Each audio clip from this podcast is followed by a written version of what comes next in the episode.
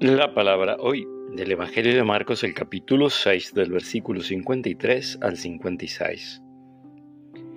Después de atravesar el lago, Jesús y sus discípulos llegaron a Genezaret y atracaron allí.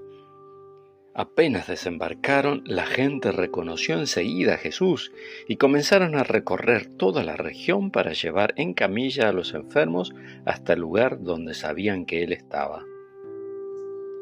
En todas partes donde entraba, pueblos, ciudades y poblados ponían a los enfermos en las plazas y le rogaban que les dejara tocar tan solo el fleco de su manto, y los que lo tocaban quedaban sanos.